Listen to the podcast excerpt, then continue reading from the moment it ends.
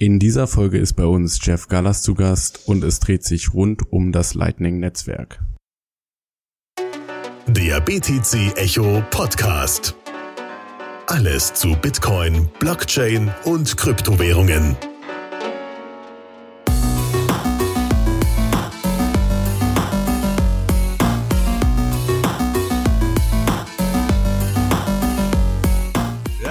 Hallo, hallo, hallo, herzlich willkommen zu einem weiteren Podcast von BTC Echo. Heute haben wir einen Special Guest dabei, also es ist nicht nur Phil und ich, der, hey. der ähm, Stuhl des Zuhörers ist sozusagen gefüllt. Nein, Spaß, ihr sitzt natürlich auch dabei. Und genau, vor mir habe ich Jeff Gallas äh, von Fulmo. Ich weiß gar nicht genau, was Fulmo ist. Ich habe so ein bisschen versucht, ähm, Google-Recherche zu betreiben, aber stell dich doch einfach kurz vor und erzähl uns, äh, was du machst so. Ja, ähm, hallo, schön hier zu sein mit euch beiden. Ich habe vor einem halben Jahr ungefähr Fulmo gegründet. Das ist Fulmo bedeutet Blitz auf Esperanto. Mhm. Und ähm, wie der Name vielleicht schon sagt, und wir sind ja hier beim WTC Echo Podcast, von daher ähm, werden die Zuhörer das jetzt schon relativ gut ableiten können, geht es um das Lightning Network also, und ableiten. Ja, ja das, das, wird, das wird vermutlich nicht der, nicht der erste einzige Wortwitz heute bleiben. Das bietet sich bei dem Thema ja an. Ähm, Auf jeden Fall. Ja, jedenfalls, also es geht ums Lightning Network. Ähm, ich habe mir das schon eine längere Zeit angeguckt und die Entwicklung verfolgt und hatte jetzt Anfang des Jahres, Ende letzten Jahres so das Gefühl, dass ein guter Zeitpunkt ist, um da volle Kanne einzusteigen mhm. ähm, und alle Energie draufzuleiten zu sagen, wir gucken uns das Lightning Network mal ein bisschen genauer an. Und ähm, ja, das mit den Namen, ich, es ist, ich bin nicht so ein Fan von ewigen Brainstorming-Sessions und habe dann einfach mal geschaut, was, was bietet sich an. Ähm, es gibt noch ganz viele andere Namen, die auch jetzt immer wieder in anderen Firmen auftauchen. Also andere Leute haben da ähnliche Gedankengänge. Das sind so die Klassiker wie zum Beispiel Zeus ähm, oder eben ähm, auf vielen anderen Sprachen irgendwas mit Donner und Blitz. Tor. Wobei Donner und Blitz. Ähm, ja, Tor es ist vielleicht ein bisschen zu stark vorbesetzt. Ja. Ähm, aber es gibt auch in der Tat schon noch ein anderes Projekt, was sich Fulmo nennt. Das ist ein ähm, so ein im Prinzip eine, ich glaube, eine grafische, ähm, so ein Graphic User Interface für Sea Lightning. Die haben sich auch Fulmo genannt, weil die ah, haben einfach dieselbe die Idee gehabt und mal geguckt, was es gibt, sondern es ist noch nicht so besetzt und wir waren aber zuerst. Ähm. Ah, okay. Ansonsten hätte ich vorgeschlagen, du hättest dir auch Loschbahn nehmen können, so als eine weitere Plansprache, die als globale neue Sprache gedacht ist. In der Hinsicht, ich finde es gar nicht mal so schlecht, dass man da wirklich einen Namen Esperanto nimmt, als eine neue Sprache, mit der man weltweit kommunizieren kann.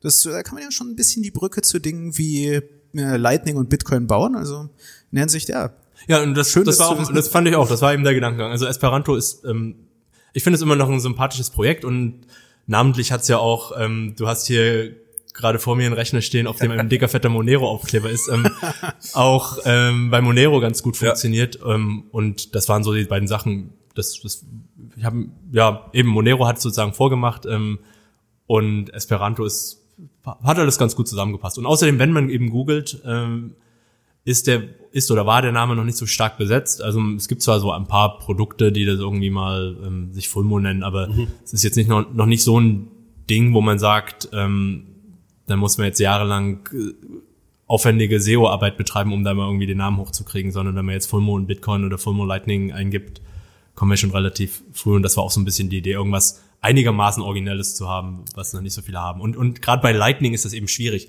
Ähm, ein Fun Fact, ähm, also ich mache ja relativ viel über Twitter unter @fulmolightning und ich habe mir immer die Analyse angeschaut und ähm, auch das, was die Zuschauer, also man kann ja auf Audience die Analytics gehen und dann schauen, was ist so, wie, wie so die Zielgruppe tickt. Und dann sind irgendwie 98 Prozent Übereinstimmung mit Business News und Technology, aber eben auch irgendwie 97 Prozent Wetter. Und, und es hat sehr lange gedauert, bis ich das kapiert habe. Dass, dass natürlich Twitter hauptsächlich Lightning liest und, ja. oder das vereinzelte Thunder und dann ableitet, ah, die, die Zielgruppe ist an dem Wetter interessiert. Und aber was macht Fulmo jetzt genau? Also du sagst ja, du hast gegründet, aber was ist der das Objective? Ja, genau. Wir sind ein Lightning Network Research Startup. Das heißt, im Prinzip haben wir uns jetzt erstmal zusammengesetzt, um zu schauen, was ist das Lightning Network genau? Schon mit der Prämisse, dass ähm, Bitcoin die Mother of all Blockchains ist und auch schon mit so einer gewissen Bitcoin-maximalistischen Ansicht. Also da müssen wir jetzt nicht sozusagen großartig drüber debattieren. Ähm, und dass Lightning im, schon auch die, der vielversprechendste Skalierungsansatz im Moment ist. Aber trotzdem standen wir an dem Punkt, wo eigentlich alle früher oder später stehen, ähm, da ist auf einmal dieses Lightning Network, alle oder viele Leute reden darüber, gerade viele Leute, die ähm, auch vermeintlich Ahnung haben oder auch wirklich Ahnung haben, also Bitcoin Core Devs und so weiter. Ähm, aber trotzdem ist es schon was, was man sich auch mal ein bisschen gezielter angucken muss und was, was einiges an, ja, man muss sich schon ein bisschen hineinfuchsen und reindenken. Und da war so die Idee, was, was machen wir jetzt? Ich meine, natürlich kann man sich, ähm, kann man viele Blogs lesen und, und mal die Software ausprobieren und das macht man natürlich auch. Aber es war noch interessanter, vielleicht so eine Konferenz zu machen, so eine Art Konferenz. Und da sind wir dann eben auf die Idee gekommen, erstmal überhaupt um zu schauen, was, wie so der Markt ist, um die Leute ein bisschen zusammenzubringen und auch ähm, Geschäftsideen zu sammeln, den, was dann der Lightning Hack Day wurde, mhm. zu starten. Also im Prinzip eine, ein Barcamp, eine Unconference gepaart mit einem kleinen Hackathon, um da alles Mögliche auszuprobieren, mal eine Note aufzusetzen, die verschiedenen Lightning-Implementierungen auszuprobieren, ähm, zu schauen, was gibt es an sogenannten Labs, also Lightning-Apps, beziehungsweise woran bauen Leute. Und ja, das ist das, was im Prinzip dann erstmal so für dieses Jahr die Hauptbeschäftigung wurde. Also was, was von so einem mehr oder weniger spontan organisierten Meetup mittlerweile zu einer ähm, ja, kleineren, aber sehr hochwertigen, na, es ist eben keine Konferenz, aber ich sage jetzt trotzdem mal so Fachkonferenz, mhm. gewachsen mit internationalen Sprechern. Und daraus ist dann auch ein zweites Projekt, was im Prinzip auch, also die, der Lightning Hack Day und das zweite Projekt ist dann eben der Raspi Blitz. Also wir haben dann von vornherein versucht, auch Nodes aufzusetzen und dann hat sich herausgestellt, also äh, Lightning Nodes ähm, sind, haben den Raspberry Blitz als Basis genommen, also einen Raspberry Pi 3 und darauf versucht dann Nodes zu installieren. Und wenn man das so macht, sich morgens hinsetzt und den dann bis zum Abend fertig haben will, hat sich herausgestellt, das dauert doch schon alles ganz schön lange. Nicht unbedingt, weil es so schwierig ist, die Software zu installieren, aber weil du eben auch noch die Blockchain herunterladen und ähm, synchronisieren musst und, und ähm, dann verifizieren die einzelnen Blöcke ähm, als optimalen Fullnode quasi und das dauert halt einfach seine Zeit. So dass das im Prinzip für so einen Tag zu viel ist, so dass ähm, Christian sich dann ähm, basierend auf dem Raspberry Bolt, das ist auch schon ein, quasi eine Lightning Node Implementierung für, für den Raspberry Pi, auf, basierend darauf noch ähm, ein Interface geschrieben hat und ein Skript und ähm, eine Anleitung inklusive Shopping List, damit sich im Prinzip jeder schon mal zu Hause so ein Full Node basteln kann und da dann alles draufpacken kann. Um, also mit, mit komplett fertigem Image kannst du runterladen und dann installieren und dann geht das, die Node-Installation relativ fix. Cool. So, und das sind das quasi die, die beiden Hauptprojekte, die wir momentan haben, also der Lightning Hack Day und der Raspi Blitz. Ja. Das heißt, das ist so eine gemoddete Version vom, vom Raspberry dann? Ähm, nö, das ist nicht gemoddet. Das, also wenn du dir die Seite, momentan ist es auf GitHub verwaltet, wenn du die Seite anschaust, du findest eine komplette Amazon Shopping Liste für verschiedene Länder. Du kannst dir die Teile einzeln bestellen, mhm. Musst die dann zusammenstecken. Ähm, das ist in etwa so schwierig wie weiß nicht, ähm, was, was gibt's denn heutzutage noch, was man zusammensteckt? Ähm, Lego. Lego, ja. Elektro-Lego, ja. Lego-Technik. Gibt's das noch? Lego Technik gibt's noch. Ja, ja. okay, genau. Lego Mindstorms gibt's auch noch, aber okay. anderes Dann, Thema. Ist, Mindstorms und Lego Technik ist vermutlich schwieriger als so, ein, so fünf Teile von einem, für einen Raspberry Blitz zusammenzusetzen. Also ja.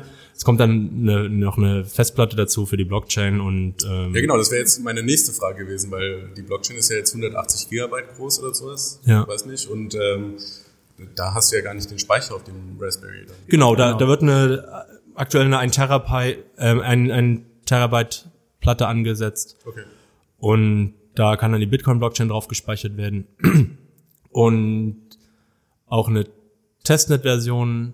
Und da, das hat auch so ein bisschen so ein Eigenleben angenommen. Also mittlerweile ist es, gibt es auch ein paar Contributor zu dem Projekt und ähm, es macht nicht mehr Christian alleine, sondern es kommen, kommen quasi auch dadurch, dass es ein Open Source Projekt ist, immer weitere Leute dazu. Und gerade gestern zum Beispiel hat jemand die Shoppingliste für Amazon UK hochgeladen. Ähm, das sind so, so Kleinigkeiten, aber auch größere Anpassungen wie eine grafische Oberfläche für Android, so dass man mit seinem Android-Handy dann perspektivisch den ähm, Raspberry Blitz Phone steuern kann.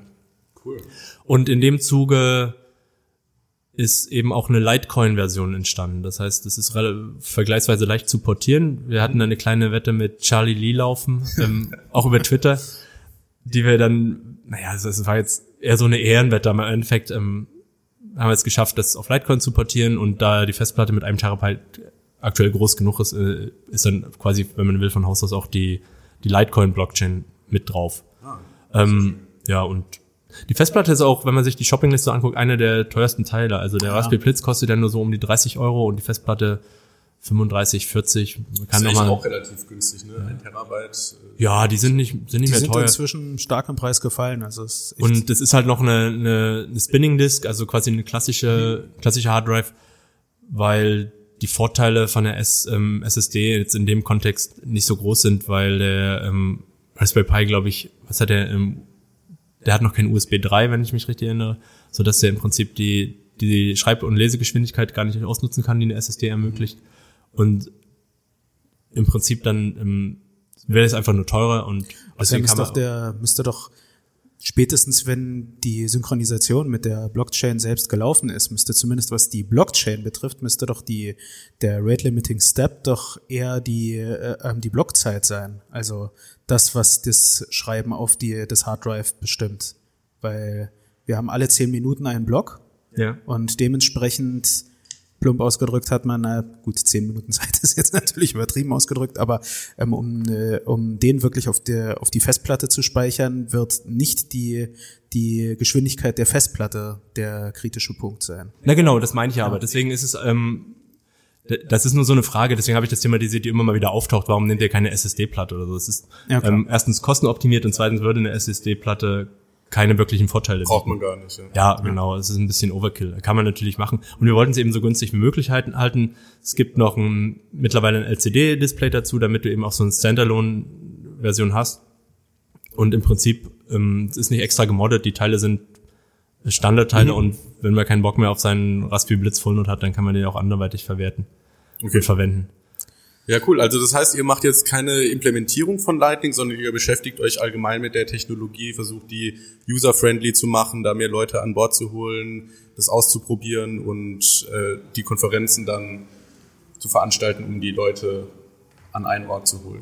Ja, genau. Ich würde sagen, äh, das ist momentan so das Hauptziel und die Hauptzielgruppe ähm, so Lightning Education und mhm. versuchen Deliver, Deliver, ähm, Developer zu kriegen und denen bei zu zeigen, was so geht und mit denen zu sprechen. Also nicht nur, also Developer in, in jeglicher Hinsicht, sowohl auf der einen Seite, also Lightning Protokoll Developer und Implementierungsentwickler, ähm, aber eben auch Developer jetzt im Sinne von Web Developer oder App Developer, die dann schauen, was muss ich jetzt machen, um Lightning nutzen zu können und ähm, ja, um einfach die Leute auch dafür zu interessieren und zu schauen, dass man, dass man möglichst früh jetzt das, ähm, das Ökosystem wachsen lässt.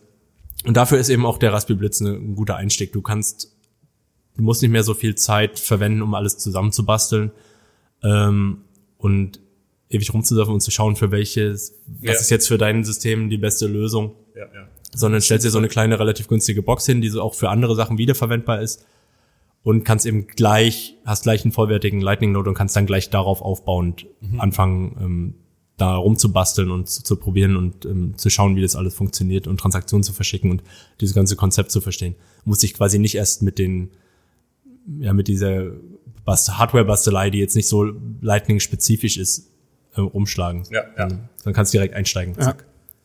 Ähm, als kurze Frage, du hattest jetzt auch den Lightning Hack Day erwähnt und gesagt, es ist eine Unconference.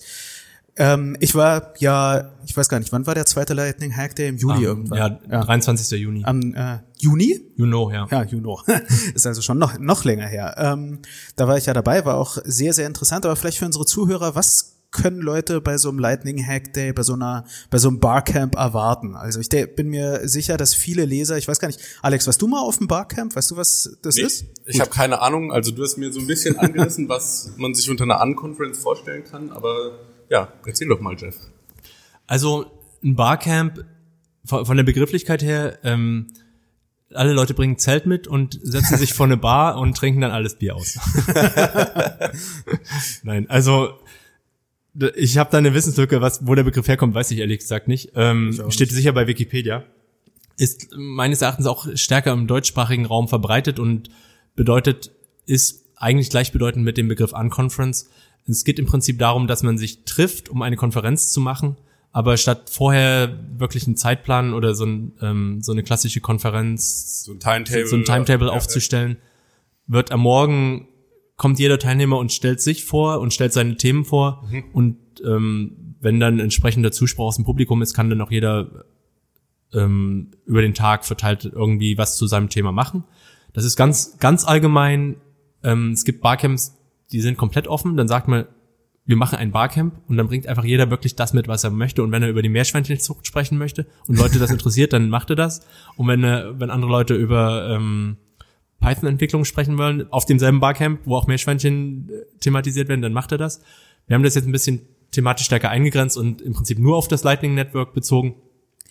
Gibt's aber auch häufig so, also so die komplett offenen, wo eben jetzt sagen wir mal Meerschweinchen neben Python diskutiert wird, die sind eher selten, weil man will ja schon ein, ein Publikum irgendwie zusammenkommen, wo man ein bisschen Hoffnung hat, dass sich da dann doch schon Gruppen bilden, die ein gemeinsames Interesse Ja, na, haben. natürlich, das ist, liegt in der Natur der Sache, du wirst irgendeine gewisse Schnittmenge immer haben und ähm, das Publikum kommt ja auch aus bestimmten Kreisen oder mit bestimmten Erwartungen und Ja. thematisch, das siedelt sich halt sehr oft ähm, im Softwarebereich an, aber auch in, in der Politik ähm, ist es Genau. häufiger ein Konzept, also so, es gibt auch viele so politische Barcamps oder so Netzthemen, das ist glaube ich so Ja. ein bevorzugtes Format, wo Ja, in der ähm, Physik habe ich es früher auch, gab es äh, das auch okay, teilweise. Ähm, übrigens, the more we know, ähm, Barcamp kommt natürlich von was? Von Foo Camp, ja? Foo Was? and Bar, Foo Bar, ja, ist ja auch Foo und Bar sind so Ah, zwei ja, klassische ja. Funktion, äh, so Funktionennamen, ja, so ähm, und das Foo Camp war von äh, von O'Reilly, von Tim O'Reilly, ähm, wenn ich mich recht erinnere. Ich lese es noch mal. Ähm, genau von Tim O'Reilly war das eine Veröffentlichungsreihe. Foo Camp stand dabei auch für Friends of O'Reilly und da waren es aber eingeladene Gäste. Und als Antwort darauf wurde das Barcamp gegründet.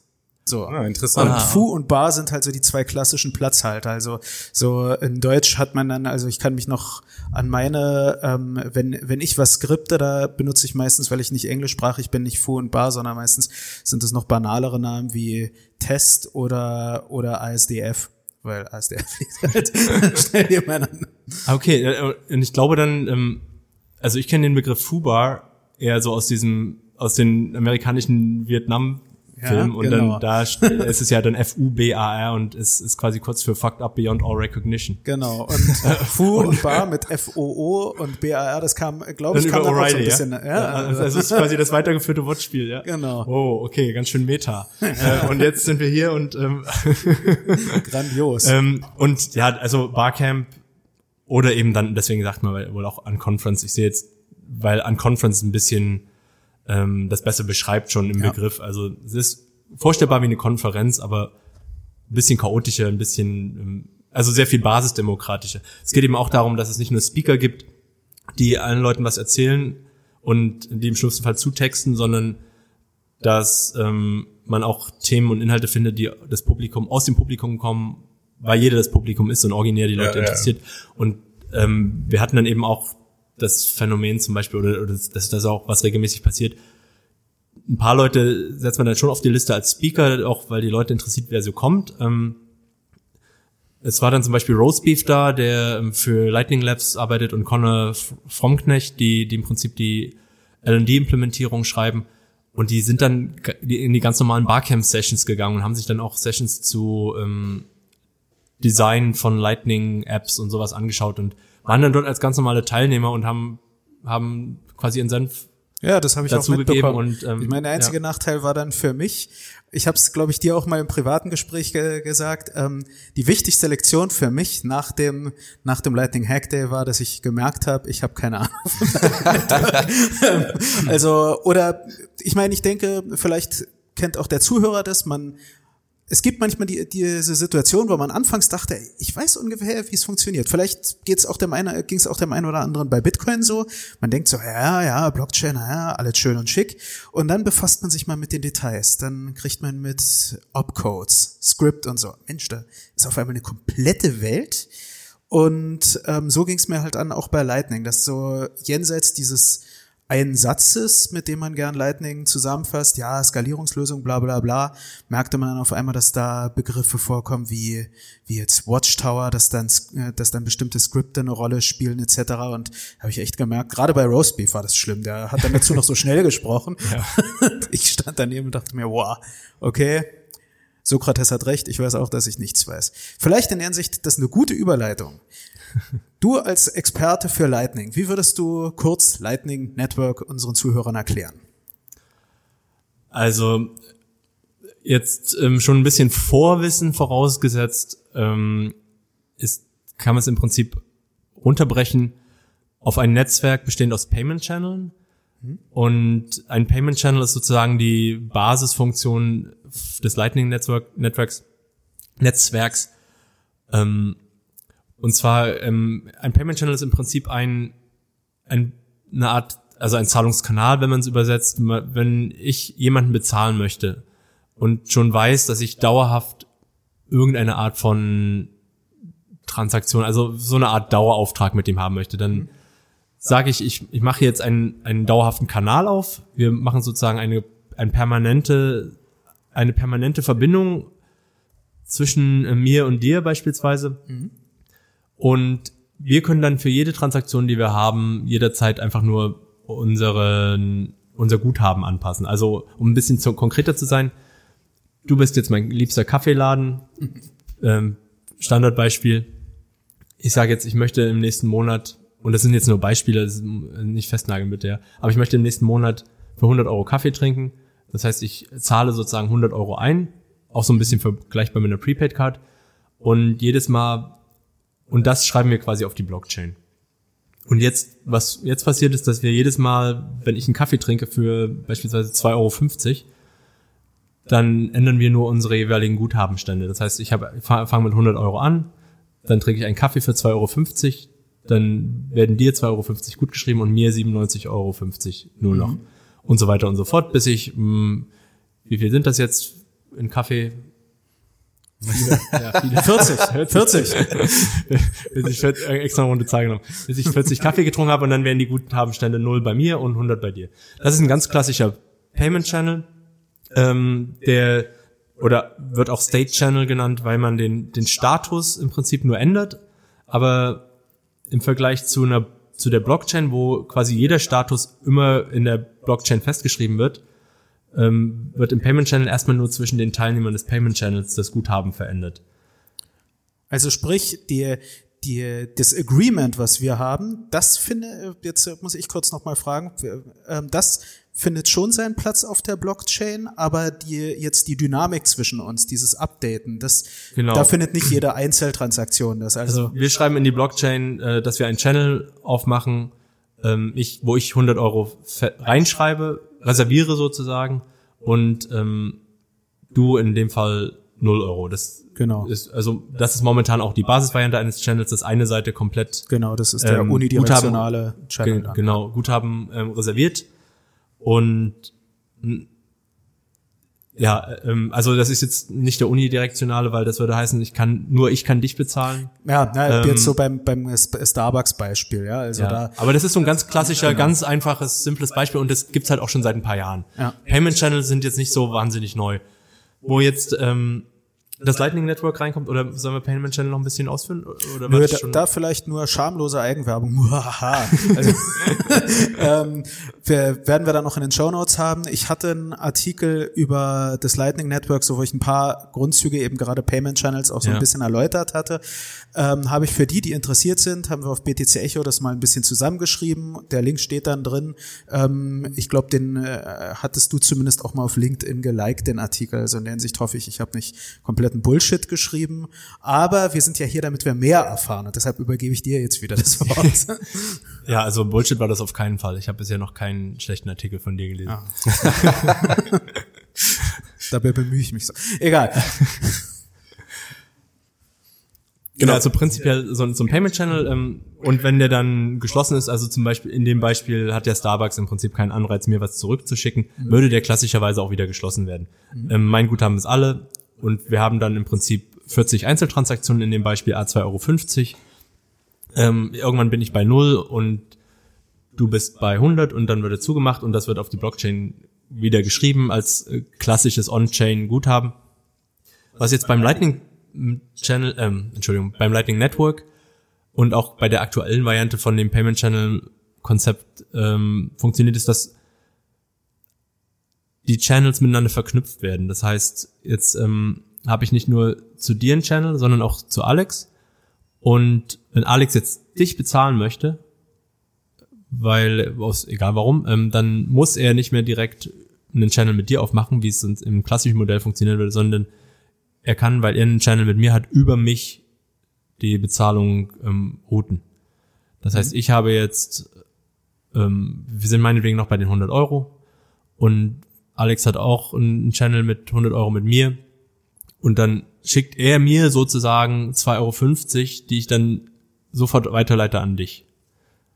Ähm, und du bekommst quasi über unseren ursprünglichen Channel deine, dann mir dein, zugeschrieben dein, Genau, das wird dir zugeschrieben und ähm, ja, und du, du kriegst dein Geld. Und das ist natürlich jetzt in diesem Mini-Netzwerk mit nur einem Hop, der ich dann wäre, noch relativ simpel und äh, gut vorstellbar, aber das, was jetzt die, warum es als Skalierungslösung bezeichnet wird, ist, dass eben diese, dieses Netzwerk mit tausenden Millionen von Knoten funktionieren soll und kann und genau bei Tausenden sind wir ja inzwischen ja genau wir sind jetzt ja. bei ähm, bei, also offiziell immer so bei 3000. Es gibt aktuell, um so in so eine Mikrodiskussion vielleicht einzusteigen, oder es gibt aktuell so eine sogenannten Zombie-Knoten.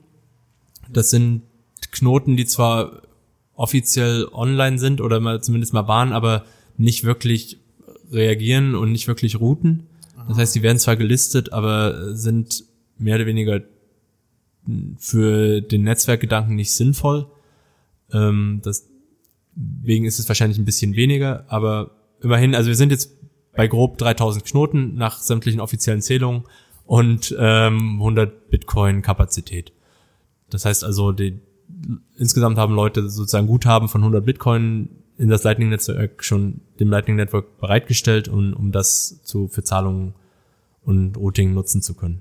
Vielleicht kann man da dann auch, also so einen Kommentar, den, den ich mir dabei immer denke, ich meine, es gibt durchaus dann den Kritikpunkt, dass man sagt, ja, 100 Bitcoin ist jetzt im Vergleich zu den im Augenblick 17 Millionen Bitcoin circa, ja, natürlich beliebig begrenzt. Ähm, vielleicht kann man dazu aber sagen, ich meine, der Gedanke hinter einem Lightning Network, die klassische Narrative ist ja immer wieder, dass es eben um den Starbucks Kaffee geht. Es geht, also, in, es geht eben darum, schnell kleine Zahlungen zu machen. Klar, große, das kann man dann perspektivisch auch sehen, aber in erster Linie, wenn es äh, um eine riesige Zahlung geht, wenn ich ein, ein Haus kaufen will, wo ich sehr, sehr viel Geld überweise, da brauche ich nicht unbedingt in zehn Minuten sofort eine Bestätigung. Ja, also das, äh, das oder es muss nicht instantan unbedingt sein, kann man ja auch so sagen, weil wir reden sowieso von einer großen Geldtransaktion. So hatte ich es mir dann manchmal erklärt. Aber natürlich, da ist sicherlich auch noch einiges auszubauen. Ja, also es kommt auch an, wie man sieht. Es wurde natürlich jetzt die wesentlichen Vorteile von, von Lightning gegen, als Off-Chain-Lösung gegenüber On-Chain sind eben, dass du sofortige Transaktionen hast, also die im Prinzip, die wirklich, wie du sagst, instantan, also sofort mhm. gut geschrieben werden. Du hast keine Block-Wartezeiten mehr. Du kannst, du hast eine erhöhte Privatsphäre, weil im Prinzip in diesen Channels immer nur die zwischen den Teilnehmern die, die States geupdatet werden und nicht an die ganze Blockchain jede Transaktion gesendet wird. Und dann hast du natürlich auch viele neue Use Cases, die unter anderem von den Micropayments herkommen. Du kannst die Standardeinheit in, zumindest bei C-Lightning, ich weiß nicht genau, ob LND auch die Standardeinheit ist, ist in Millisatoshi. Also wir reden, rechnen nicht mehr, in Satoshi, sondern Millisatoshi, also Sub, Sub-Cent-Beträge. So die im Prinzip auch für sehr, sehr geringe Gebühren beziehungsweise keine Gebühren, das kommt, ist auch so eine Frage, wie sich das ähm, ökonomisch dann darstellt. Also wie, wie das Lightning-Netzwerk sich quasi entwickelt und ob, ob Fees genommen werden von den, von den einzelnen Hops oder einzelnen Nodes oder nicht. Aber es können sehr geringe Beträge sehr schnell, sehr günstig geroutet werden. Und mit sehr günstig meine ich wirklich Bruchteile eines Cents und nicht ein oder zwei oder Mhm. zehn Cent. Und die, ja klar, was du sagst, der Narrative für Micropayments ist, ist ein großer Use Case, weil das geht relativ gut und schnell automatisiert. Aber im Prinzip ist das nicht limitiert auf Kleinstbeträge. Du kannst, du Ähm. kannst auch, kannst auch, sagen wir mal, Beträge, die man jetzt im Alltag ausgeben würde für kleinere Nee, Anschaffungen und sowas. das auf jeden. Fall. Es, ja. Mir ging es jetzt nur darum, ähm, als das war für mich immer so eine Antwort, die ich entweder im Hinterkopf hatte. Ich habe die auch ein paar Mal, glaube ich, auf Twitter oder ähnliches genutzt, ähm, dass einfach diese, ja, die aktuelle Kapazität, natürlich ist alles ausbaufähig etc. pp. Aber man darf nicht vergessen, das Lightning Network hat nicht als den primären Problem-Use-Case im Hinterkopf, dass man, dass eine Zentralbank zur nächsten 100 Milliarden Euro in Bitcoin überweisen will, sondern dass man seinen Kaffee bezahlen will oder sein, oder einen Computer oder ähnliches. Also sprich, und in der Hinsicht, wenn man das im Hinterkopf hat, dann ist nur Kapazität von 100 Bitcoin, was halt äh, nach Adam Riese 600.000 Euro sind, ist es schon mal gar nicht mal so schlecht, ja, weil dann äh, kann man auf jeden Fall, dann ist der Kaffee, wenn man so will, von der Technik her gegebenenfalls nicht so ein Problem. Ähm, aber wie ist denn jetzt so technisch betrachtet der Stand? Ähm, können sozusagen jetzt schon, theoretisch gesehen, könnte es äh, Starbucks jetzt schon eine Lightning Node aufsetzen und das akzeptieren? Man kann es ja auch ein bisschen realer fragen. Room 77, kann man äh, ähm, Burger für Bitcoin kaufen? Ja. Haben die Lightning Network schon eingeführt? Ich weiß es jetzt, muss ich gestehen. Nee, haben Ich würde, nicht. ich würde so gern sagen, ja, weil ähm, das ist auch so ein bisschen das Dauerthema, aber momentan noch nicht. Und das liegt aber eigentlich nicht äh, an den an der technischen Umsetzung, weil im Room 77 wurde ja auf Testnet schon vor einem Jahr oder so mal mit Litecoin Bier bezahlt und es gibt mittlerweile auch international ähm, Pubs und Kneipen, die Lightning akzeptieren. Also ich habe einen gesehen, die es in Norwegen machen mit, mit CoinGate und auch in San Francisco gibt es einen und ich glaube auch in Portugal und so. Das sind jetzt quasi die, die Lightning-Zahlungspioniere. Ähm, ich hoffe, also im Room ist es nur eine Frage der Zeit. Es gibt immer mehr technischere und einfachere Lösungen. Was jetzt ähm, so eine klassische Bar angeht, die hat halt nicht nur die technische Umsetzbarkeit im Blick, sondern es muss auch für alle Angestellten einfach sein, schnell eine Zahlung zu akzeptieren. Das heißt, es geht nicht nur um die, um die Geschwindigkeit der Zahlung auf Protokollebene, sondern auch um Usability und im Prinzip die Funktionalitäten, die klassische Bitcoin-Wallets haben oder, also oder ganz klassische äh, Point-of-Sale-Systeme. Das, was du kennst, was jede im Prinzip jede Kassiererin benutzen können muss. Ja. Und ähm, an der Stelle muss man wahrscheinlich fairerweise sagen, dass es noch nicht ganz so weit ist, dass es wirklich, dass man jetzt wirklich sagen könnte, wir machen morgen so ein Merchant Rollout und wir ähm, binden 1000 Lidl-Filialen an Lightning an. Dafür gibt es aktuell die, die quasi die End-User-Software noch nicht. Ja, ja. Ähm, da wollte ich gerade auch noch die Frage stellen, wenn ich mir jetzt vorstelle, okay, nochmal expandieren auf dem Beispiel mit Starbucks. Ja, ich öffne einen Payment Channel mit 100 Euro für die, damit ich mir einen Monat lang Kaffee kaufen kann. Starbucks ist wahrscheinlich kein ganzer Monat, sondern eher eine Woche. Aber ähm, wäre das nicht ein Business Case auch für Starbucks, dass die dann sagen, okay, wir hosten jetzt unsere eigene Lightning Node und vernetzen praktisch alle Kunden, die bei uns shoppen, sozusagen miteinander und die können ihre Payments dann über uns routen. Und an, angeschlossen an die Frage, du hast gerade jetzt noch gesagt, äh, es gibt schon Bars, die das akzeptieren, aber mit CoinGate, was ja dann ein Zahlungsanbieter ist. Das Ja. heißt, die hosten gar nicht ihre eigene Node oder wie läuft es dann? Ähm, also auf die erste Frage hin, was Businessmodelle angeht und ob Routing ein Businessmodell ist und da kommen wir wahrscheinlich auch wieder in die Frage, ähm, ob es große zentralisierte äh, 1.11 äh, Hubs geben wird. Ähm, das ist im Prinzip noch nicht ganz klar. Es gibt, ich meine, egal was passiert, du wirst dann hinterher immer Leute haben, die sagen, habe ich doch gesagt. Also ob es nun welche gibt oder nicht. Ähm, ich weiß nicht, ob es macht wahrscheinlich Sinn, langfristig zuverlässige äh, no Nodes zu haben, die die eine gewisse permanente Uptime äh, bieten und eine gewisse Routing-Kapazität. Und ob daraus ein Businessmodell entstehen kann, wird sich zeigen, weil momentan ist noch so viel im Aufbau und es wird noch so viel Pionierarbeit betrieben und es ist alles sehr, sehr early beta, dass also ich glaube nicht, dass vom Routing selber das Businessmodell kommt, aber du, von erweiterten Funktionalitäten, dass du zum Beispiel sagst, ähm, wir bieten eine, ähm, ja, wir bieten eben bestimmte Uptime an oder wir sagen, wir routen nicht über bestimmte Länder zum Beispiel oder wir bestimmen oder wir sind Privatsphäre orientiert, wir routen halt nur über ähm, über ein, eine Protokollimplementierung, die die Privatsphäre ganz hochhält und also daraus können Businessmodelle werden. Aus dem reinen Routing weiß ich selber eigentlich nicht, weil es wird, im, wird häufig auch argumentiert, dass, dass die Einstiegshürden, einen Node zu betreiben, schon sehr gering sind, so dass, ähm, dass da quasi die, der extra Value gegen Null geht, den, den es Leute sehen, um dafür wirklich zu bezahlen. Es ist einfach, es ist zu einfach. Auch wenn es vergleichsweise schwer ist, ist es insgesamt zu einfach und es ist nicht ähm, schwierig genug, um, um da wirklich ein, ein Business Case rauszuholen. Aber vielleicht ähm, ist es auch wieder nur so eine Innensicht, wo, wo sowieso die Peer Group äh, alles Developer mit Doktorabschluss sind. Und in Wirklichkeit ist es ein riesengroßer Use Case, weil, mhm. weil in zwei, drei Jahren der, der Endnutzer, ähm, weil, weil es für den Endnutzer eine totale Erleichterung ist, das irgendwie machen zu können.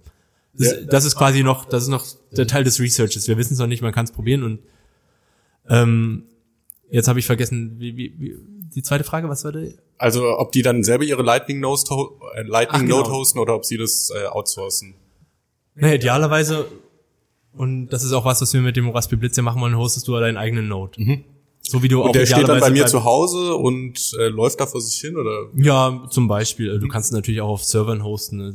Das ist immer die, ist, ist wie bei Bitcoin im Endeffekt. Ja. Ähm, es gibt viele Leute, die sagen, man sollte seinen eigenen Node ja. laufen lassen und den gibt's und ob man den nun auf äh, Amazon laufen lässt oder zu Hause auf einem alten Laptop, ist eine philosophische Frage und de facto machen aber viele Leute, die Bitcoin akzeptieren und, und, und Händler und so weiter, lassen das nehmen so eine so eine Lösung von einem Payment Provider wie, wie CoinGate oder Globi oder so, mhm. die dann einfach sagen, wir, wir bauen euch das hier fertig hin, ihr müsst im Prinzip nur noch ähm, das dazuklicken, einbauen und dann könnt ihr das nutzen. Es gibt jetzt eine coole Alternative, wo es ein bisschen leichter ist. Ähm, das ist BTC Pay Server.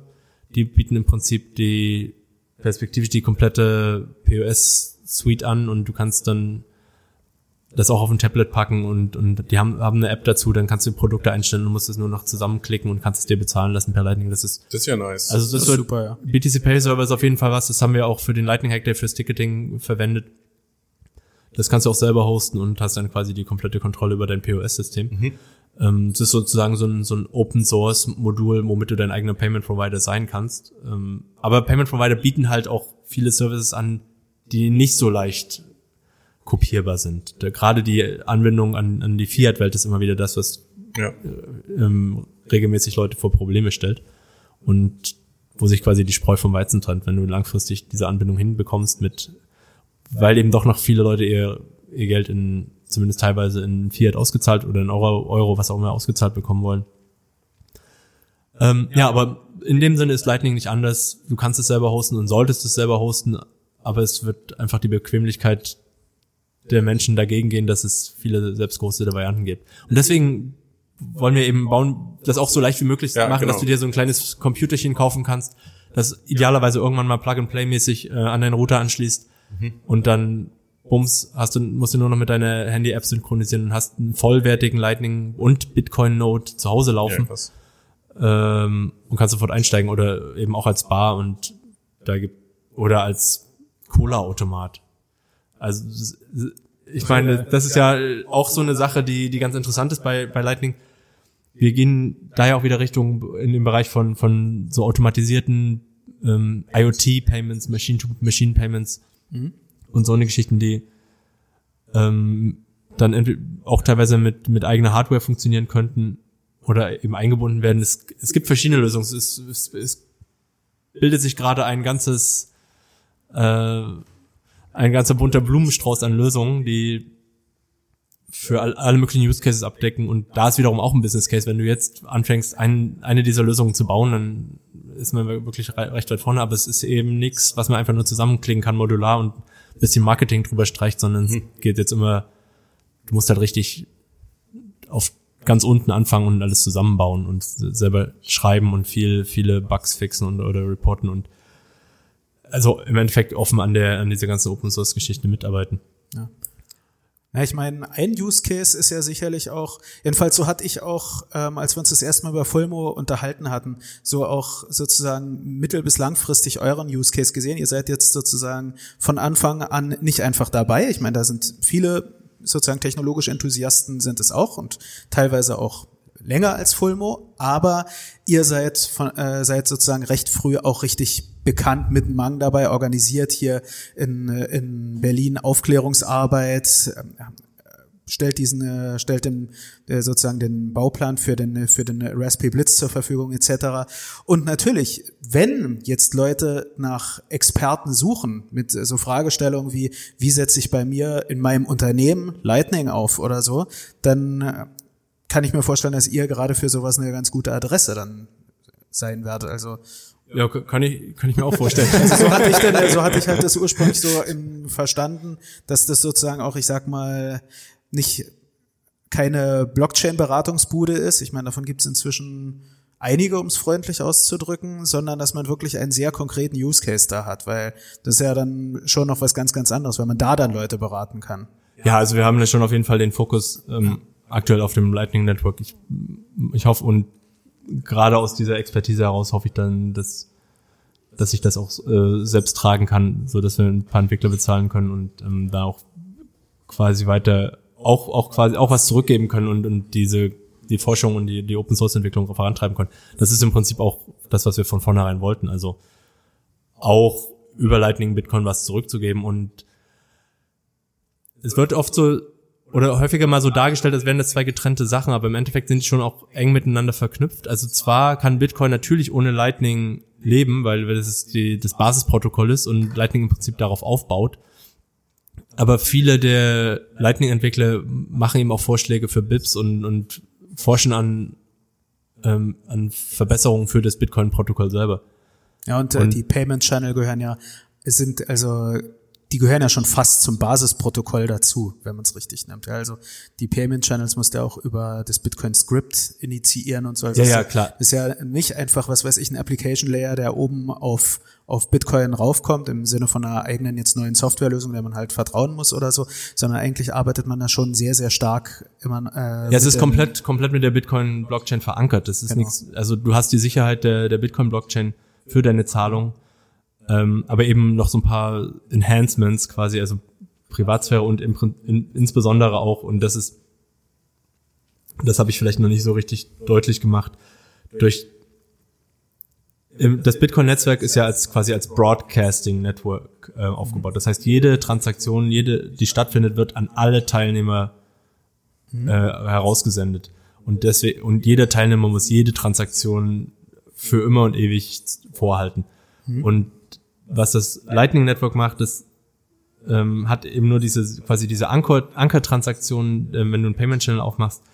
Und alles, was dann passiert, ist kein Broadcast, sondern ein Unicast und pass- passiert im Prinzip nur zwischen den einzelnen Teilnehmern, die das, die quasi dann diesen State zwischen sich lokal bei sich speichern, aber nicht jeder weiß immer alles über alle, sondern nur die, die es angeht. Und deswegen wird im Prinzip die, die Datenlast natürlich auch massiv reduziert und es wird skalierbar. Weil du, weil du eben nicht diese vorstellbar eine Milliarde Machine-to-Machine-Transaktionen, die dann in der Sekunde passieren könnten, alle auf On-Chain hast, sondern alle ausgesondert in den zweiten, zweiten Layer. Da bin ich jetzt mal ganz, äh, also ich, ich fange jetzt mal ein bisschen an, der Advocatus Diaboli zu werden. Oh ja. ist ja, ich meine, so, äh, so, äh, ich persönlich finde das Lightning äh, Network mehr als interessant, aber ich denke, auch für den Zuhörer kann es spannend werden, wenn wir auch so ein paar kritische Fragen stellen. Und ich meine, so ein eine klassische Debatte, die man ja häufiger auf äh, zum Beispiel auf Twitter mitbekommt, die auch teilweise sehr federlesend geführt wird, ist, man kann doch auch On-Chain skalieren. Ich könnte die Blockgröße Bitcoin Unlimited schlägt Blöcke vor, die die naja, halbe Harddrives sind. Also ich, ich könnte doch theoretisch riesige Blöcke machen oder ich könnte die Blockzeit auf drei Sekunden reduzieren. Ähm, wäre das nicht einfacher? So ganz plump gefragt. ja. Du kannst es ja machen. Das ist ja, äh, oder anders gefragt, warum, äh, warum präferierst du die Lightning Network Lösung? Also, ähm,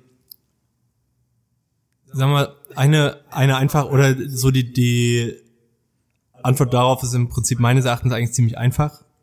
Du, das Argument liegt dabei, du willst, es wird immer wieder angebracht, dass ähm, die großen Konkurrenten Visa und Mastercard und sowas sind.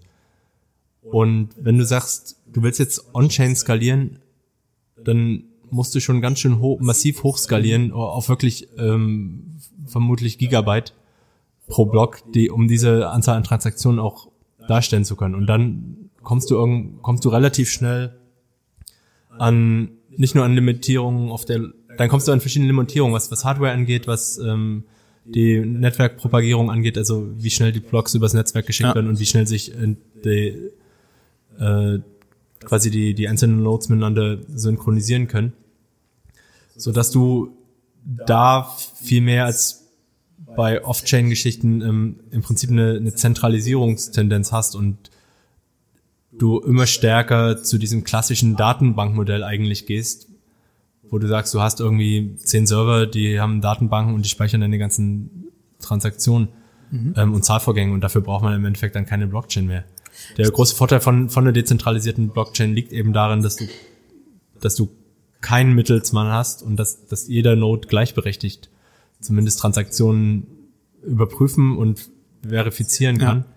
Ähm, und eben nicht sagen muss, du hängst jetzt irgendwie als Light Node an irgendeinem größeren Datencenter und musst jetzt alles über ähm, ja, ein oder zwei oder drei große Firmen schicken, weil dann, Ja. dann hast du, sind wir wieder da, wo wir irgendwie schon vor zehn Jahren waren. Per perspektivisch. Und es kann natürlich sein, dass ähm, die aktuelle Blockgröße noch, ein dass da noch was geht und dass man es größer machen kann. Ähm, ich habe aus meiner Sicht war es immer so, dass es auch einen gewissen, vielleicht auch einen gewissen künstlichen Druck gab, das bestehende System zu verbessern, ohne einfach nur ein paar Parame Parameter zu ändern. Natürlich kann man irgendwie ein Auto äh, endlos groß bauen und den Motor vergrößern und aber es ist ja doch viel besser, wenn man irgendwie den Motor so verfeinert, dass er irgendwann, dass er auf Ja. weniger Sprit läuft, statt ständig einfach nur den Tank zu vergrößern, so, zu sagen. Ähm, und, und diese, das ist auch vielleicht so eine ein bisschen intellektuellere Herangehensweise, aber im Endeffekt sitzen ja auch viele Leute am Bitcoin-Protokoll, die das machen, weil, weil sie gerne ähm, eine Herausforderung haben und weil es eben auch ähm, sehr, sehr gut ausgebildete Kryptografen sind, die jetzt nicht die, die langweilige Route gehen, indem sie einfach nur sagen, eins raus und eine zwei oder eine vier oder eine acht oder 32 reinschreiben, sondern die, die im Prinzip sagen, wie können wir das auf kryptografischer Basis so verbessern, dass, dass die Transaktionen effizienter werden und ähm, die, der, die, der, der verbleibende Platz auf der Blockchain sehr viel besser genutzt werden kann. Und dann kommen dann eben auch wie, so neue Entwicklungen, die jetzt auf Protokollbasis stattfinden, wie, ich weiß nicht, Schnorrsignaturen ins Spiel. Ja, Taproot und, und und, Taproot und, und Graftroot und diese ganzen Geschichten, die dann ähm, einfach auch so da aus, aus Ingenieurssicht oder Programmierersicht so die das Spektrum wieder erweitern Ja. und sagen, hier, hier können wir wirklich, hier machen wir wieder Pionierarbeit und hier sagen, hier ähm, ist, ist eine technische Herausforderung und lass uns das mal machen statt ähm, und dann können wir nämlich auch darauf aufbauen, wieder die Voraussetzungen schaffen, um quasi ähm, erlaubnislose Innovationen auf, auf höheren Ebenen zu schaffen. Also auf diesen, auf in dem Schichtenmodell, wo man sagt, der, die Lightning, das Lightning-Netzwerk ist die zweite Schicht und darauf aufbauen kann dann auch vielleicht noch eine dritte oder vierte oder fünfte Schicht entstehen. Und es kann eben auch jeder auf der Bitcoin-Blockchain mit den dann, mit den jetzt schon und dann auch zukünftig noch bestehenden Werkzeugen auch eigene Schichten bauen. Also ähm, du kannst auch dein privates Lightning Network bauen und es passiert, passieren ja auch verschiedene Entwicklungen. Parallel Lightning Network ist im Prinzip nur der, die größte Second Layer, also zweite Schicht Lösung. die auch nicht nur von einem Pro Unternehmen allein verfolgt wird. Das wir, sollte man vielleicht auch für die Leser ähm, darstellen, dass, äh, dass da ich, äh, mindestens drei größere Unternehmen eben nicht einfach zusammenarbeiten, sondern jeweils ihre Lightning Network Version, die äh, ähm, entwickeln, oder? Ja, genau. Also es gibt bei, beim Lightning Network eine, eine Spezifizierung was bei Bitcoin beispielsweise nicht so ist, aber in der Softwareentwicklung klassischerweise so funktioniert, dass du eine Spezifizierung hast und danach wird dann die Software aufgesetzt. Mhm. Also es gibt im Prinzip so, das sind, ähm, die heißen Bolts, Basics of Lightning Technology und das sind zwölf Punkte, wobei es sind nur elf Bolts, irgendeiner wurde mal rausgestrichen. Ähm, ja, okay. Aber bleiben zwölf. ja, genau. Ja, die werden ja auch erweitert. Das ist so ein bisschen das Äquivalent, wenn man so will, zu den Bips plus, plus, plus anders. Aber äh, naja. Lips. Ähm. und darauf basierend gibt es verschiedene Implementierungen von verschiedenen Primärfirmen. Also das sind die, die großen sind sozusagen Blockstream, Lightning Labs und äh, Assange aus äh, Assange ist aus Paris. Und dann gibt's aber auch Electrum aus Berlin, die eine eigene Implementierung in Python mhm. schreiben. Dann gibt's Nayuta aus Japan, die eine eigene Implementierung schreiben. Es gibt eine Implementierung in Rust von BlueMat, Matt Corallo, der auch Bitcoin-Entwickler ist. Ähm, und das MIT Media Lab mit, mit äh, Ted, Stry äh, Ted Streicher, der hat auch eine eigene Implementierung Lit, aber die ist eben nicht Bolt-kompatibel, sondern die kann man im Prinzip schon so ein bisschen als zwar dem ursprünglichen Lightning-Gedanken folgend, aber nicht, nicht ähm, interoperative mit anderen Implementierungen sehen, so dass es im Prinzip Lit auch in gewisser Weise wieder eine eigene zweite Schicht neben Lightning ist, obwohl es schon, es ist schon irgendwie Lightning, aber es hatte noch diverse Unterschiede und, okay.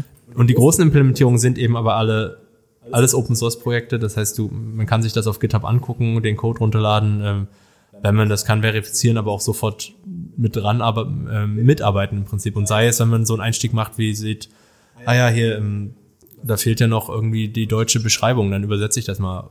Das sind immer so, so eine gewissen Einstiegsdrogen. Ne? Also es ist nicht immer nur Code, was gebraucht wird, sondern ja. die Übersetzung beispielsweise ist so ein klassisches Beispiel. Das kann man ganz einfach machen. Oder ähm, auch so die Dokumentation angucken und auf Schreibfehler prüfen und die Links aktualisieren und sowas. Also ähm, genau, und die, und die Firmen, deren, was deren Geschäftsmodell angeht, ähm, ist nicht immer 100% klar. Ich glaube, gerade bei Blockstream hat das ja auch in der Vergangenheit zu, schon zu einigen schönen Verschwörungstheorien geführt. Ähm, oder wird auch weiter. Ich meine, die wird man nie aus der Welt schaffen. Darüber machen wir mal eine Halloween-Folge. das würde ich geil Schön finden. Verschwörungstheorien. ja, ja, das wäre, also ich glaube, das wäre ja. echt eine, eine krass spannende Folge werden. So verschiedene Verschwörungstheorien im Kryptosektor irgendwie darüber sprechen. Können wir machen. Vielleicht laden wir dich dann auch. Uh. Ja, ähm, ja, genau. Ähm, und, und dann, also die, die bauen im Prinzip alle auf Open Source Basis, ähm, sind ja, sind also die Projekte, die ich jetzt genannt habe, sind aber alle sind alles Open Source Projekte. Da steht, steht irgendwie eine Firma dahinter, die das ein bisschen koordiniert oder da auch ähm, einen äh, kommerziellen Use Case draus mach, draufbauen will. Aber für alle Projekte ist es offen auf GitHub und man kann sich das angucken und schauen, was sie machen und mitarbeiten. Und äh, wer Bock hat, die, die suchen natürlich auch alle nach äh, nach Leuten, die ja, haben, sich da reinzufuchsen und Protokoll entwickeln.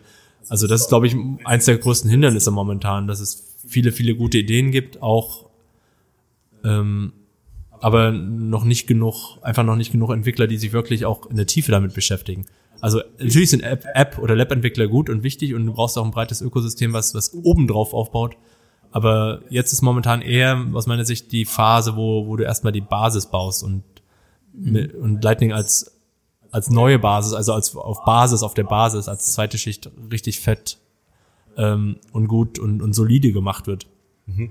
Und da fehlen halt überall Leute. Ich meine, wenn, wenn man wenn man es kann und wenn man jetzt irgendwie in Rust oder wenn man Rust kann oder C++ oder Scala oder Go oder Python, dann kann man sich sein Lieblings-Lightning-Projekt aussuchen und ähm, sofort seinen gut bezahlten Job äh, in einem Startup in Berlin kündigen und äh, Vollzeit auf GitHub Code äh, für eine Lightning-Implementierung contributen. Ja, ja. Ähm, was mich jetzt interessieren würde noch, ist, wenn wir jetzt mal die, das Konzept, was wir jetzt besprochen haben, in die Zukunft projizieren. Wo siehst du das äh, eventuell hinlaufen, so in zwei bis fünf Jahren? Laufe ich dann rum mit meinem Handy und habe zu Hause eine Full Note stehen, mit der ich mich, oder eine Lightning Note, mit der ich mich connected habe und habe ich dann eine Wallet-App, die sowohl Bitcoin-Wallet ist als auch Lightning-Wallet oder ja, wie sieht das aus? Also die, die Full Note-Idee, das wäre natürlich sehr schön. Ähm, wir haben ja nun mittlerweile fast zehn Jahre Erfahrung mhm. mit Bitcoin und Kryptowährungen. Also wir als Community quasi. Und daraus kann man ja fast schon ableiten, dass das eher unrealistisch ist. Ähm, das wird auch in fünf Jahren nicht passieren. Ich denke, Lightning ist aktuell sozusagen als, als Thema steht es ein bisschen alleine da, aber eigentlich sollte es, ist es eine Erweiterung auch für Bitcoin und gerade was Wallets angeht, kann es ziemlich gut in den Hintergrund gepackt werden. Also es ist nicht unbedingt notwendig, dass der Endnutzer das sieht und benutzen kann, sondern ähm, die, die Wallet verwaltet im Prinzip die Bitcoin und ähm, die Bitcoin, die auf Lightning in, in Channels sind, mhm. selbsttätig und guckt auch immer selbstständig, ähm, das, was ich jetzt bezahlen will, ist das jetzt eine klassische On-Chain-Zahlung oder ist das eine Lightning-Zahlung und also je nach Höhe dann ja, das ist auch wiederum eine Frage. Der, also da das Krasse ist eben, dass da momentan so viel. Es gibt jetzt eine, eine Liste mit. Es gibt 15 neue Lightning-Apps, die im Prinzip aber auch vollwertige Bitcoin-Apps sind, wo wieder so ein Innovationsschub geht. Die machen natürlich erfinden die ein kleines bisschen das Rad neu, aber das, was die machen, wird natürlich aber dann auch wieder auf reguläre Apps oder auf reguläre Wallets zurückschlagen, so dass sie dann jetzt so ein bisschen die Vorhut ähm, rauslassen und dann aber jederzeit eigentlich das, was jetzt erforscht wird, wieder einbauen können, wenn, wenn es dann stabil ist. Momentan ist, ist da sehr, sehr viel Bewegung drin. Ähm, ein cooles Beispiel ist von der, ähm, ich muss ja gerade überlegen, wie die heißt, ähm, ich glaube Bitcoin and Lightning Wallet für Android. Die haben jetzt mit Bitrefill so einen, einen Piloten gestartet, wo Bitrefill im Prinzip anbietet, ähm, oder schaut, ist es jetzt eine Lightning oder eine Bitcoin-Zahlung, die reinkommt. Und wenn es noch keinen Lightning-Channel gibt, dann wird eine klassische On-Chain, also eine ganz klassische Bitcoin-Zahlung getätigt. Jetzt, wenn man beispielsweise sein Handyguthaben aufladen will über Bitrefill. Und das Wechselgeld wird aber dafür verwendet, um einen Lightning-Channel zu öffnen. Stimmt, davon habe ich auch gehört. Ähm, was, und das ist eigentlich ziemlich cool, weil du hast keinen Nachteil, weil diese Transaktion würde so oder so on-chain stattfinden. Aber für das nächste Mal hast du gleich einen offenen Lightning-Channel, ja. wo du keine erneuten Transaktionen, äh, Transaktionsgebühren haben musst und wo du quasi dann instant Geld verschicken kannst. Solange. Und das ist eine Sache, die ist jetzt relativ neu und, und sowas wird einfach immer viel mehr kommen und es wird viel stärker verschmelzen, meiner Meinung nach. Also, also Lightning, wir sind halt nach wie vor an einem Stand, wo wirklich nur so Techies sich damit beschäftigen und das auch wirklich verstehen können, würde ich mal sagen. Also so Mass Adoption ist auf jeden Fall noch, ein, noch eine Weile. Und wenn es soweit ist, dann muss der Endnutzer meines Erachtens eigentlich Lightning gar nicht so wirklich kennen oder wissen, was das ist, sondern das, das passiert dann automatisch. Und gerade in fünf Jahren ist das, zwei Jahre ist wahrscheinlich zu optimistisch, aber fünf Jahre ist ein guter Zeit, äh, Zeithorizont, ja. in dem das passieren kann. Ähm, wenn wir schon so einen Blick in die Zukunft wagen, noch eine kritische Frage. Ich habe noch eine Frage, so frei nach dem Motto. ähm, und zwar, ich meine, für den Endnutzer ist natürlich die eine Welt mit Lightning irgendwie unglaublich spannend. Wir haben kaum noch Gebühren zu zahlen. Du hast jetzt auch gesagt, ähm, Bruchteil eines Cents, wenn äh, wenn überhaupt etc. Ja. Ähm, jetzt könnte man sich aber aus der meiner Sicht überlegen, wenn jetzt wirklich, wenn wir jetzt wirklich an eine Welt denken, in der so ein Gros der Transaktionen in erster Linie übers Lightning Network äh, äh, geschieht, natürlich irgendwann auch dann immer wieder ähm, halt ein Settlement stattfindet etc. pp. Aber dann könnte es natürlich sein, dass die Miner, die aktuell mit den und den zusätzlichen Fees rechnen, dass die sich denken, ja scheiße, was machen wir jetzt so nach Motto und dass die, dass äh, dann die On-Chain-Gebühren ähm, angekurbelt werden. Ist das äh, jetzt ein negatives Horrorszenario oder ist es ein unrealistisches Horrorszenario?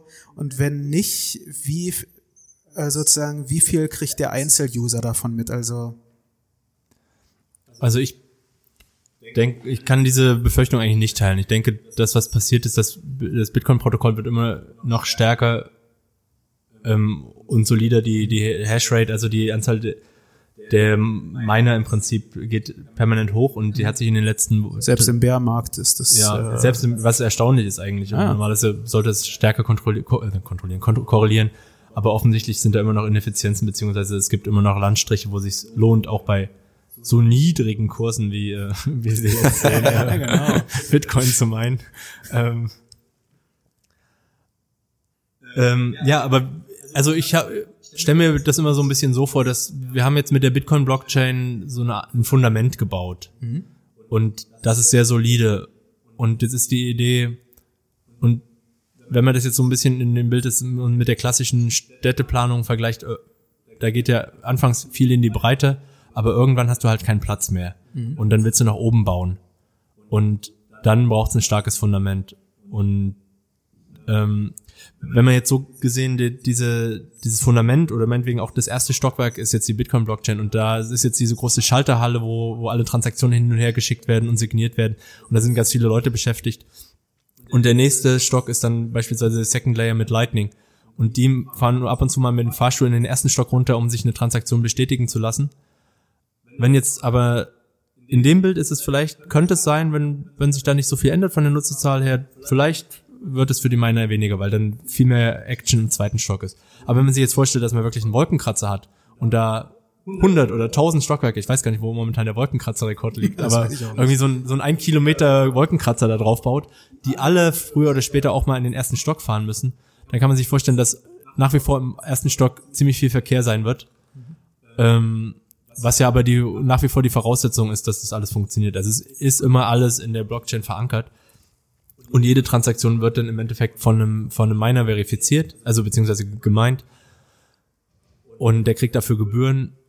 Und da die Blöcke noch begrenzt sind auf ein paar tausend Transaktionen pro, ähm, pro Block, sehe ich das jetzt gerade auch bei, gerade wenn wir irgendwie zu Millionen Transaktionen auf den, auf der, auf der zweiten oder dritten oder vierten Schicht kommen, nicht so als Problem, weil du hast immer so eine Art ja, Gatekeeper oder du hast immer so eine Art Eintritt, um zu sagen, jetzt muss ich ran und aber ist das nicht, könnte das nicht auch ein Problem werden, wenn man jetzt davon ausgeht, okay, wir haben super viele Transaktionen auf dem Lightning-Netzwerk und die Blockgröße in Bitcoin ist nach wie vor limitiert und dann auf einmal passiert irgendwie was Schlimmes und alle Leute sagen, und ich möchte jetzt meinen Channel schließen. Dass man dann, dass gar nicht alle ihre Transaktionen in den nächsten Block reinkriegen und dann die Gebühren wieder so hochschießen. Ähm, das ist rein theoretisch denkbar. Einerseits, ähm, das Bitrefill-Beispiel zeigt zum Beispiel, also du kannst, denkbar ist zum Beispiel, dass du Channel öffnest und schließt automatisiert zu Zeiten, wo die Gebühren relativ niedrig sind, um, mhm. um da Gebühren zu sparen. Wenn das geht. Du sagst einfach, du packst jetzt irgendwie on-chain ganz klassisch auf deine Bitcoin-Wallet irgendwie ein Bitcoin und über die nächsten 48 Stunden oder bei der nächsten Transaktion, wie in dem Bitrefill-Beispiel, wird dann eben auch ein Channel mit geöffnet, so dass und dasselbe könnte man fürs Schließen auch machen. Also es wird ja nicht immer sofort, nicht immer sofort ähm, die werden die Bitcoin genutzt, sondern du kannst auch ein bisschen, so wie im Amerikanischen ist es so Checkings und Savings Account, quasi dein Tagesgeldkonto und dein oder dein Festgeldkonto und dein normales mhm. ähm, Girokonto. Mhm. Ähm, was auch noch ganz interessant ist in dem Zusammenhang ist, sind diese, diese Cross-Atomic Swaps, beziehungsweise Swaps auf andere Blockchains. Du kannst, ich hatte vorhin Litecoin erwähnt, es gibt ja, das Lightning-Netzwerk wird genauso auf Litecoin gebaut und auf anderen, zumindest Bitcoin-Skript basierenden Blockchains. Da fand ja auch schon vor, ich glaube, es ist jetzt inzwischen, müsste ein Jahr her sein, fand zwischen Litecoin und Wertcoin, fand da ja auch schon mal so ein Prototyp-Swap, wenn ich mich recht erinnere. Ja, das gibt's immer ja. wieder. Es gab, glaube ich, auch zwischen Dogecoin und Bitcoin. Such wow. Aber Do Dogecoin, das Dogecoin ist ähm, noch nicht ganz so weit. Dogecoin braucht erst noch Segwit, um voll Lightning-fähig zu sein.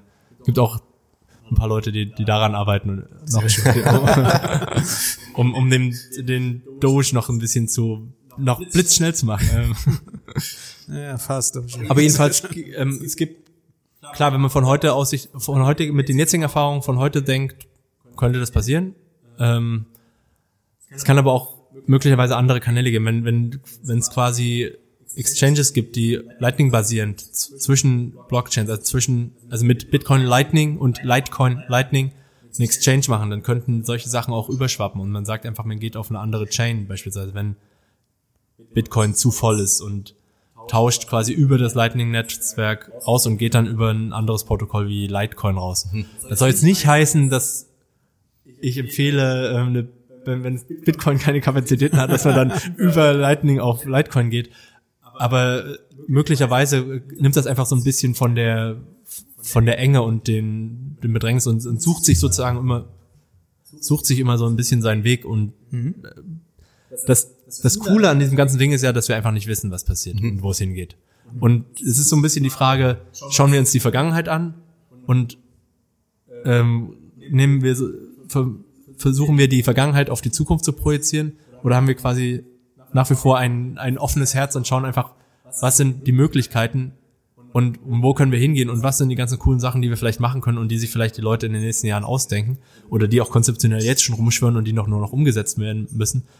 Oder sagen wir, ein- oder sind wir jetzt irgendwie, äh, weiß nicht, kryptokonservativ und sagen, ähm, jetzt nach zehn Jahren ist eigentlich alles fertig. So, wir können jetzt White Paper Ja. war alles schon vorbei. Genau. Ja, also das, danach brauchte man nichts mehr weiterentwickeln. Also es gibt, ich, ich, sehe das immer mal, es gibt, es gibt schon so eine Art Kryptokonservatismus manchmal, dass, dass Ja, Leute klar. sagen, wir bleiben jetzt on-chain und ähm, das White Paper und das ist jetzt alles gut so, wie es ist. Ähm, und das sind aber häufig die Leute, die auch relativ lange gebraucht haben, um zu Bitcoin zu kommen. Ich glaube, vielleicht ist das auch so eine, ja, also es ist jetzt nur eine Beobachtung, ich will das jetzt nicht werten, aber das, das scheint so ein Trend zu sein irgendwie. Vielleicht auch aus so einem Motivation heraus, jetzt habe ich es endlich verstanden. Ich will nicht schon wieder die, die nächste Sache. Ah, bitte, das ist jetzt zu Vielleicht, schnell. vielleicht ist es das und vielleicht ist noch die andere Sache, dass die dann häufiger auch zu, dass die sozusagen zu viel Angst haben, dass sozusagen jetzt ein halbgares Lightning Network dann auf einmal der Standard wird. Und das ist ja, so wie ich dich verstanden habe, auch weder von dir noch von den, äh, von den Lightning-Entwicklern das Ziel. Ihr, du hast jetzt äh, dargestellt, dass im Augenblick sehr viele Enthusiasten dran arbeiten und es entwickeln und testen etc. pp. Es ist nicht das Ziel wie von zum Beispiel manchen übereifrigen, äh, man kennt das manchmal bei, man, äh, bei bestimmten Altcoins oder so, die dann sehr schnell auf den Markt gegangen sind und dann, ja, dann funktioniert da halt alles nicht. Ähm, das ist ja nicht das Ziel. Und in der Hinsicht, ich glaube, wenn man das den Leuten klar macht, Mensch, wir arbeiten jetzt dran, um eine, eine gute Second-Layer-Lösung zu haben. Ähm, was jetzt aber nicht heißt, dass heute alles, was euch wichtig ist, sofort eingestampft wird. Ja? Dann äh, glaube ich, dann kann man denen das auch etwas näher bringen. Jetzt vielleicht nicht Leuten wie Roger Ver, aber Ja, also es ist, ist klar, es ist ein Übergang, es ist eine Erweiterung man, und man kann, Bitcoin wird weiterentwickelt und es ist stabil und läuft und ähm, darauf aufbauen kommen halt neue Sachen. Du, du hast jetzt ja ähm, schon dargestellt, ja, gegebenenfalls, notfalls auf andere ähm, äh, das war jetzt nur so äh, eine spontane ja, Idee. Das wollte klar. auch hauptsächlich diese Cross-Chain Ja, genau. Also, ähm, Möglichkeit nochmal erwähnen. Genau, nee, ist ja auch äh, richtig so und du hast ja auch äh, erzählt, dass ähm, so ihr ein, ein Raspberry Blitz für, für Litecoin eben sozusagen da die Wette mit Charlie Lee gewonnen habt. Ähm, du hast aber auf der anderen Seite merkte man auch ein bisschen an, dass du durchaus so schon ein bisschen Bitcoin-Maximalist bist, ja, so, so wie ich es äh, verstanden habe. Ähm, wie, wie offen bist du so gegenüber zu, zum einen anderen, anderen Altcoins ähm, und anderen Lightning-ähnlichen Ansätzen. Es gibt ja durchaus bei anderen Systemen gibt's ja auch so Sachen, die in ähnliche Richtung gehen. Also Aber ich bin dem, beim Prinzip ja schon recht offen gegenüber. Es ist ähm, so ein bisschen auch eine Zeitfrage einfach. Das, ähm, es werden immer größere Projekte und es wird eben auch schwieriger, je mehr man über die Jahre sieht, neuere Projekte ernst zu nehmen, weil so viel schon einfach kam und wieder ging. Ähm,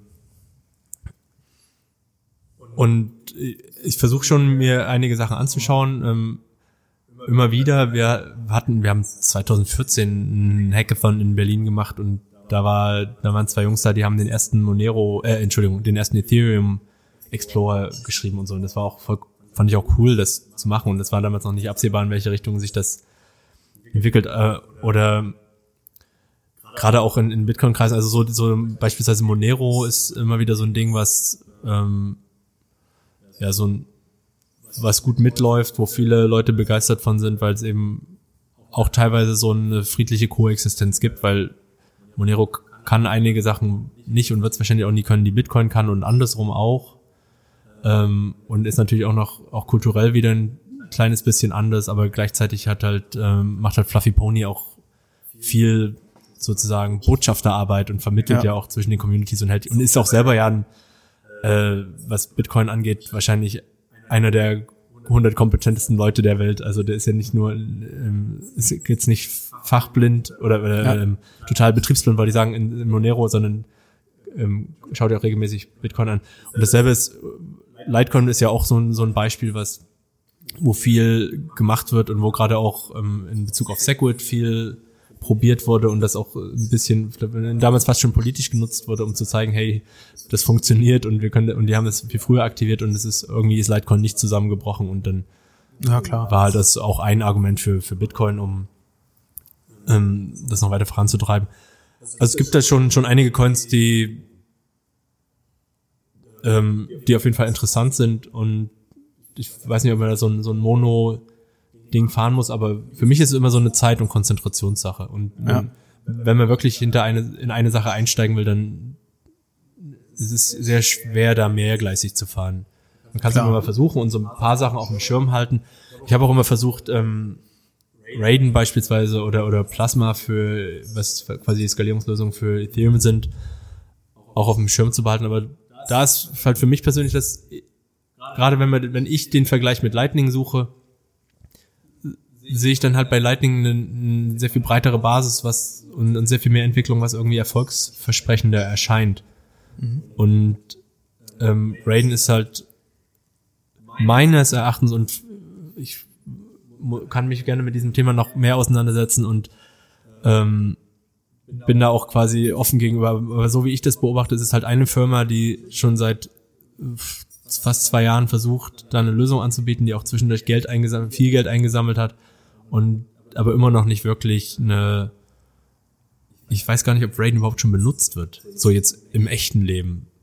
Das weiß ich, um ehrlich Ähm, zu sein, auch nicht. Das, Auf Ethereum. Genau, ja, genau. Raiden ist die, ist quasi ein Lightning Network auf Ethereum. Und um es so zu vergleichen, deswegen sage ich, korrigiert mich, wenn ich jetzt falsch denke, oder auch perspektivisch korrigiert mich, falls das irgendjemand in dem Jahr hört und denkt, was redet der für ein Quatsch. Aber man kann das halt vergleichen mit, mit einer speziellen, als, wär, als wäre jetzt Blockstream wirklich die einzige Firma, die das Lightning Network entwickelt und auch alles sich selbst ausgedacht hat. Also es gibt vielleicht oder wahrscheinlich eine Spezifikation, aber im Prinzip läuft Raiden alles bei, wird Raiden komplett von einer Firma entwickelt. Und ähm, Na gut, Ethereum. Plasma, ist ja- Plasma ist quasi ähnlich aufgestellt, was und ja, ich wollte nur sagen, ähm, weil Ethereum ist nun ist nur ein auch ein relativ großes Projekt, was für viele Leute auch ähm, sehr interessant ist und Für viele Leute, die keine Ahnung. Ja, Objektivität. Nee, aber ähm, ich meine, du hast ja ein T-Shirt an, da steht drauf äh, Don't Trust, Verify und da geht, das geht ja genau in die Richtung von Open Source Lightning Implementierungen, wo sich jeder den Code anschauen kann, wo jeder wirklich verifizieren kann, wie das denn äh, tickt innen drin und ähm, ich denke, das ist in Linie mit der kompletten Bitcoin-Philosophie auch. Ja, ja, klar. Das ist in, mit der mit der Open Source Kryptowährungs Blockchain, uh, ich habe das gesagt. Philosophie, so wie es eigentlich ähm, meines Erachtens funktionieren sollte. Also und die Beispiele, die ich jetzt genannt habe vorhin als als Positivbeispiele, die folgen ja im Prinzip auch diesen diesen genau. Grundsätzen und und, Genau. und arbeiten auch darauf hin. Und bei anderen Sachen, die ich jetzt lieber dann nicht nenne, ist es gefühlt eben nicht so. Ja. Und auch bei dem äh, Lightning Hack Day ist es ja auch so Open Source. Jeder kann hinkommen, jeder kann seinen äh, Pitch machen und dann wird halt entschieden, was am interessantesten ist. Ja, also Pitch ist fast schon ein bisschen viel gesagt. Es soll ja nun gerade keine Pitch-Sache sein, sondern Genau, jeder kann im Prinzip mit seiner Idee kommen und, und auch fragen, ob da seine Vora und seine Prämissen testen quasi und dann, dann zulernen und sa- sagen, checken, ist das jetzt richtig oder nicht? Und ähm, wenn nicht, wie, wie ist es anders, wie ist es richtig und ähm, funktioniert das oder funktioniert das nicht und Ja, das fand ich auch äh, sehr schön, muss ich sagen. Also klar, wie gesagt, ich hatte ja vorher dargestellt, ich habe gemerkt, dass ich noch viel lernen muss, aber es war unglaublich inspirierend insgesamt. Also in der ich kann auch jedem, auch jedem Zuhörer, der sich jetzt denkt, na, ich bin nicht so tech-affin, geht mal hin. Das ist, man blickt in eine neue Welt. Und was ich eben auch sehr schön fand, das waren eben jetzt nicht nur einfach Pitches im Sinne von, ja, ich habe eine Lösung entwickelt und die will ich gern vorführen, sondern es waren durchaus Leute da, die dann sagen, ja, die und die Sache, da sitze ich gerade dran und die verstehe ich nicht. Und da brauche ich Hilfe. Können wir uns da mal zusammenfinden? Also die wirklich eher Probleme hatten und verzweifelt Leute gesucht haben, mit denen sie die Ideen ein bisschen hin und her werfen konnten. Und das fand ich sehr, sehr schön, dass äh, halt das jetzt auch nicht nur einfach irgendwie erfolgreiche Leute dann Sessions angefangen haben, sondern, äh, sondern eben Leute, die gerade konkret an was arbeiten. Das fand ich schick. Ja, an dieser Stelle, ähm, wir, ne, wir haben uns jetzt schon gut über eine Stunde unterhalten. Wir kriegen sonst Ärger mit Nico. ähm, äh, pitch doch oder sag uns doch noch kurz, wo Leute dich finden können auf Twitter, wie sie den Lighting Hackday finden und so weiter. Uh, okay, also Twitter ist at Lightning. Wenn, ja, da wird, ich versuche mal auch viele relevante Sachen zum Lightning Network zu posten, aber immer wenn ein Lightning Hack Day naht, wird man natürlich auch mit Lightning Hack Day ähm, Posts überschüttet. Sonst der Lightning Hack Day ist auf lightninghackday.fulmo.org und auf ähm, www.fulmo.org ist, das ist auch unsere Webpräsenz, die ist nach wie vor vernachlässigt. Das heißt aber im äh, positiven Sinne, dass wir immer andere Sachen zu tun hatten, die, sehr gut, als uns um die Webseite zu kümmern, ähm, weil die jetzt auch mehr so eine Visitenkarte ist. Und ja, das, das kommt vielleicht mal als nächstes mal eine schöne Webseite zu machen, aber es nimmt immer so viel Zeit in Anspruch.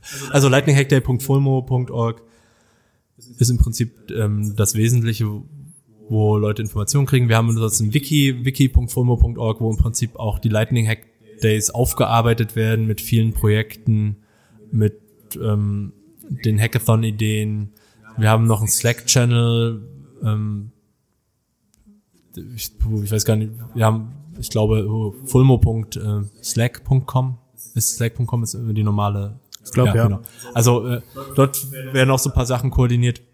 Aber im Endeffekt, das Wiki ist eigentlich auch ganz gut, ja. Ja. ja. Für den Zuhörer, wir packen die Links natürlich alles in die Show Notes. Da musst du dich nicht selber abmühen beim Suchen, sondern kannst einfach auf die Hyperlinks klicken. Ja, in diesem Sinne, irgendwelche letzten Worte? Nö. Wir werden auf jeden Fall uns hinsetzen und das mal ausprobieren, oder? Mit der auf jeden Fall mit dem Raspi und der Lightning Note. Hat bisher bei mir nur an der Zeit gescheitert. An, also es ist ja eigentlich sowieso schon seit, lang, äh, seit langem geplant und ja, machen wir. Genau, und dann werden wir auch davon berichten. An ja, cool. Also vielen Dank, dass du die Zeit genommen hast und vielleicht ja, danke, dass ich bei euch sein durfte. Ja. ja, vielen Dank für das spannende Gespräch. Alles klar. Dann tschüss. Tschüss. Tschüss.